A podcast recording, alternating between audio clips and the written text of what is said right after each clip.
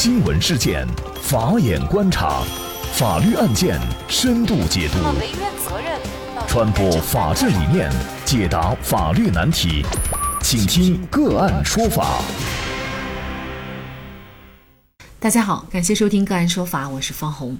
更多的案件解读和讲法视频，欢迎您关注“个案说法”微信公众号。那今天呢，我们跟大家来聊这样一个话题：撞上马路上的钢丝绳，导致一人重伤，驾驶员一审获罪，二审无罪。那我们来看这样的一个案件。那案件呢，是来自广州市人民检察院，二零一六年三月二十四号的。一点中午一点左右，广州的一家通信公司啊，在广州市的某交通主干道上放置横跨双向四车道的钢丝绳施工。当天中午一点半左右，严先生驾驶一辆小货车经过这一路段的时候，和用于施工而横拉在路面上的钢丝绳发生了碰撞，造成了在道路东侧路边的施工人员王师傅重型颅脑损伤。左踝离断伤及软组织损伤。事故发生以后呢，严先生下车查看以后，就驾车离开了现场。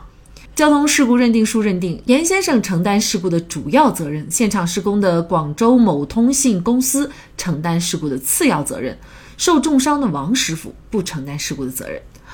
二零一七年三月二十号，被害人王师傅在家中死亡。经过鉴定，王师傅因颅脑损伤并发肺部感染死亡。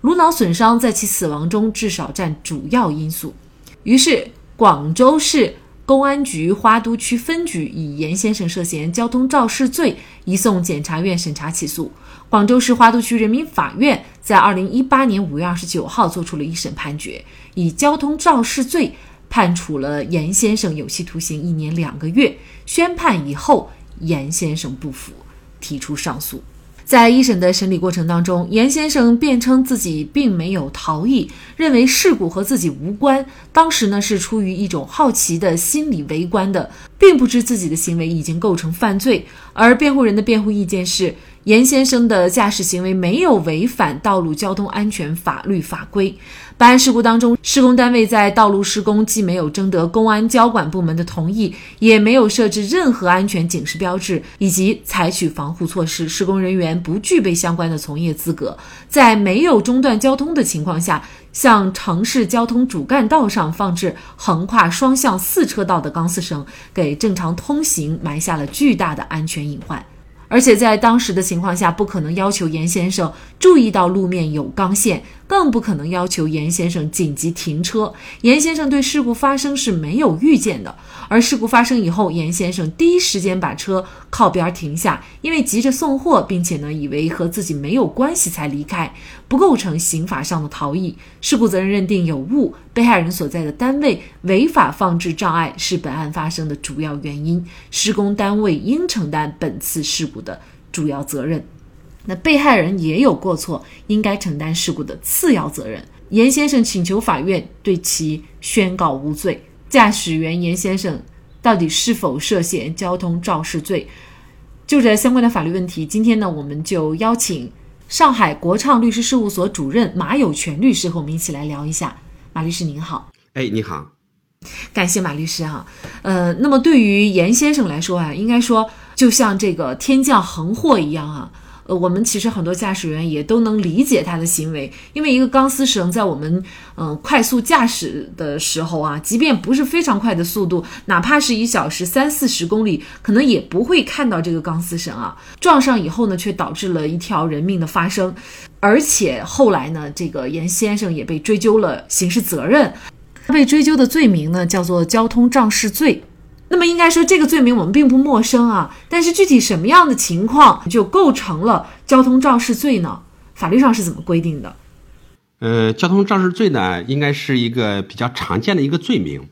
呃，对这个罪名呢，它的法律构成呢，呃，法律是这样规定的：刑法第一百三十三条规定，违反交通运输管理法规，因而发生重大事故，致人重伤、死亡，或者使公司财产遭受重大损失的，那么这个是。构成交通肇事罪，交通肇事罪呢，它必须是有违反交通运输管理法规的行为在先。那么在这个案件当中啊，严先生他认为呢，自己是根本就没有违反道路安全交通法规，但是我们会注意到，最终的交警部门在事故责任认定方面就认定严先生是承担事故的主要责任，这是为什么呢？呃，我前面讲了，就是说他交通肇事罪必须是以违反交通运输管理法规这个是作为一个前置条件的。那么本案来看呢，呃，因为这个严先生呢，他有一个行为可能是。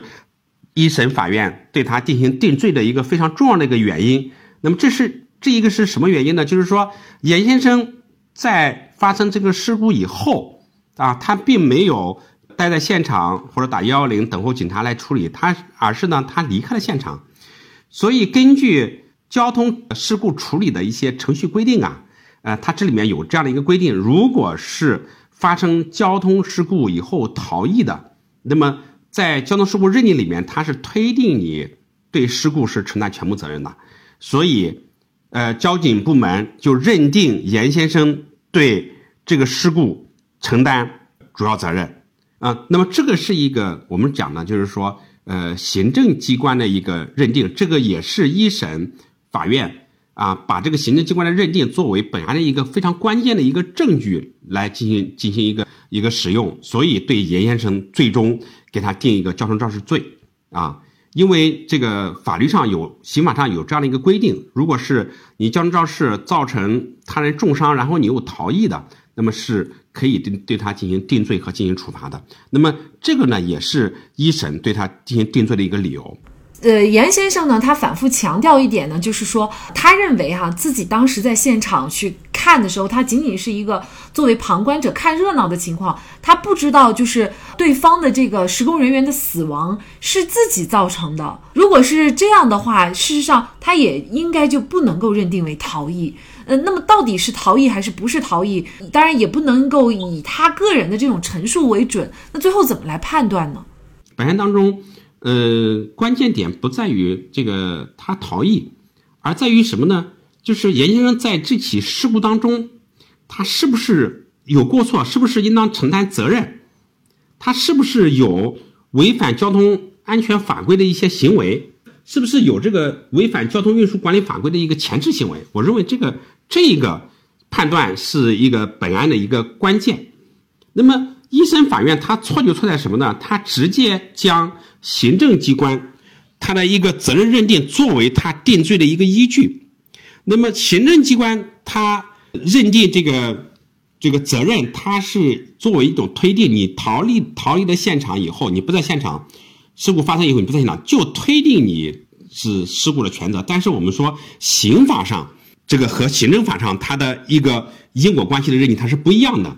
刑法上，他要求就是说，你事故的发生，当事人的行为和死亡的结果，它必须要有一个因果关系在里面。那么我们看本案来看啊，那么严先生他驾驶车辆，他有没有违反讲的交通运输法规呢？有没有违反呃交通运输管理法规？我们从本案来看呢，这个严先生他也没有闯红灯，也没有说这个超速驾驶啊，或者是有其他的一些行为。本案发生的主要原因是因为道路施工施工单位。在施工的时候，啊，他没有经过这个公安交管部门同意，没有设置安全警示，采取防护措施，啊，没有中断交通。那么这个情况下，就是说严先生在这个这个事故当中，他没有违反法规的一个违法行为在先，所以他正常驾驶的行为是不会造成这个被害人这种死亡的后果的。呃，我认为呢，在其这起事事故中啊，严先生是不应该对自己的行为啊承担。犯罪的一个后果，严先生行为，我们认为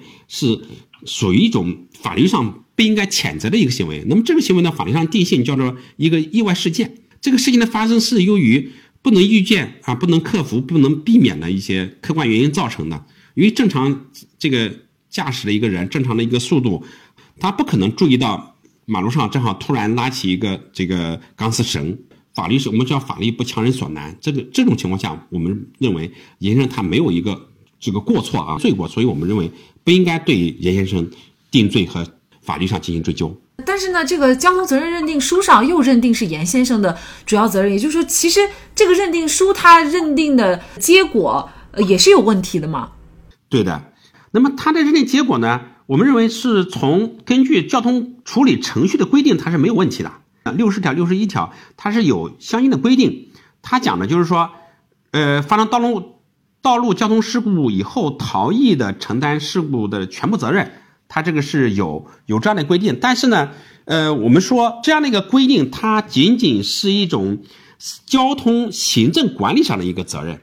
它和刑事上我们追究被告人的呢刑事责任，它的对证据的要求是不一样的。这种责任它只是一种推定，当然我们对被告人定罪必须要有充分的证据。这个因果关系不是因为这个严先生这个违违违规的驾驶，而是因为施工单位他没有设置警示标志啊，叫违规施工所引起来的啊。即使是说这个因为当事人逃逸造成事故，责任无法认定，在这种情况下。那么，按照刑法的这个规定的原则，也是按照有利于被告人的这个认定来进行一个定罪和量刑的，这是我们讲行政法和刑刑法上它不同的一个规定。呃，那么这个案件呢，我们跟大家说一下。那么广州市中级人民法院在二零一九年十一月二十五号就做出了二审判决，最终呢是判决这个严先生无罪啊。那么对于这个受害者，也就是施工人员的这种死亡，他要索赔的话，可能也不一定是严先生，应该是相应的施工单位等等，是吗？是的，被害人呢，他是在正常工作当中啊造成死亡的。那么按照一般的法律规定来讲，应该是属于一种工伤。对这个事件呢，我觉得呃，给广大的一些驾驶员朋友啊，我觉得也也是一个教训。那么在事故发生的时候，不管是谁的责任啊，那么如果是严先生当时是在现场，不管是他有没有责任，在现场那么积极的进行报警，积极的对被害人进行救助的话，即使这桩事没有造成死亡的后果的话，仅造成重伤没有逃逸的话，是不予追究刑事责任的。那本案的一审呢，是判决认为严先生违反交通运输管理法规，发生重大交通事故致一人重伤后死亡，且肇事后逃逸，负事故的主要责任，其行为已经构成交通肇事罪，判处严先生有期徒刑一年两个月。嗯，那么严先生呢不服提出上诉，最终二审呢是改判严先生无罪。这个无罪的结果也确实是来的不容易。那么值得一提的是，这个案件呢是转自广州市人民检察院。那么写这篇文章的作者呢也是检察院的工作人员。呃，他在文章最后还提到，就是希望能够促使包括一审审判机关和法官在内的职业共同体，通过反思自省，加强职业能力建设，提高司法公信力。作为二审的公诉机关的检察院，能够及时纠错，并且进行反思分析，而且指出一审检察院和法院出现的问题，为此呢还专门的进行一些分析和探讨。那么，如果呢作为公安机关、检察机关，呃，甚至是法院，都能够对每个案件进行这样的反思和总结。那么我相信，像严先生这样的人也免去很多被羁押审判之苦。好，在这里再一次感谢上海国畅律师事务所主任马有权律师。